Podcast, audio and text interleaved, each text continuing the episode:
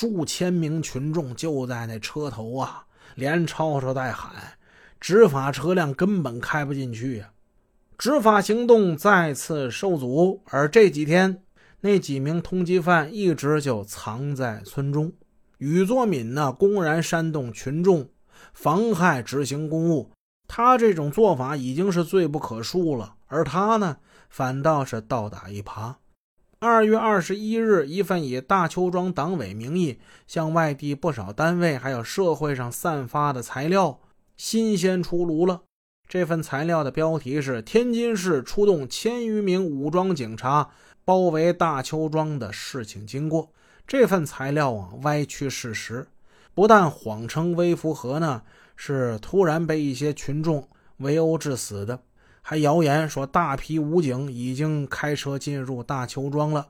据目击者说，一共有一千七百多人，群众们看到了火炮，看到了催泪瓦斯。看到了大批警犬、长短武器。这份材料还把依法搜捕通缉犯给说成了绝非为了缉拿几个嫌疑犯，而是冲着全国第一村大邱庄而来，是冲着改革事业来的。大邱庄要向全国人民讨一个公道。面对执法机关在执行公务之中屡屡受阻，微服和案件的查处工作进展十分缓慢。以禹作敏为首的大邱庄党委对执法机关工作横加阻拦，中共天津市委最终决定，从三月十日起向大邱庄派驻市委工作组，以帮助大邱庄恢复正常的生产生活、社会治安秩序，协助执法机关查处此案。对于工作组进村，宇作敏依旧采取阳奉阴违的两面派手段。他一方面呢声称一定我配合工作组工作，哈哈，同时呢又指使手下刘永华让藏在村里啊一座这个龙门吊车驾驶室里的通缉犯，你呀赶紧跑吧，市委工作组来了。宇作敏呢让刘永华迅速安排嫌疑犯赶紧外逃。其实早在二月二十日，刘永华就已经派车把四名嫌疑犯之中的。刘少生转移到河北省献县去了。四名嫌疑犯之中的陈向奇被送到了内蒙的呼和浩特，后又被转移到包头。到了三月十四日，刘永华又指使专人将刘云章、李振彪送往了山东。在山东待了很短时间，他觉得山东也不安全，继续往南。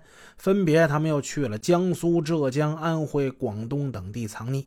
这四名通缉犯几次逃离大邱庄的过程之中，宇作敏呢出手很是大方，每次都向他们提供外逃资金，一共提供了十六万元。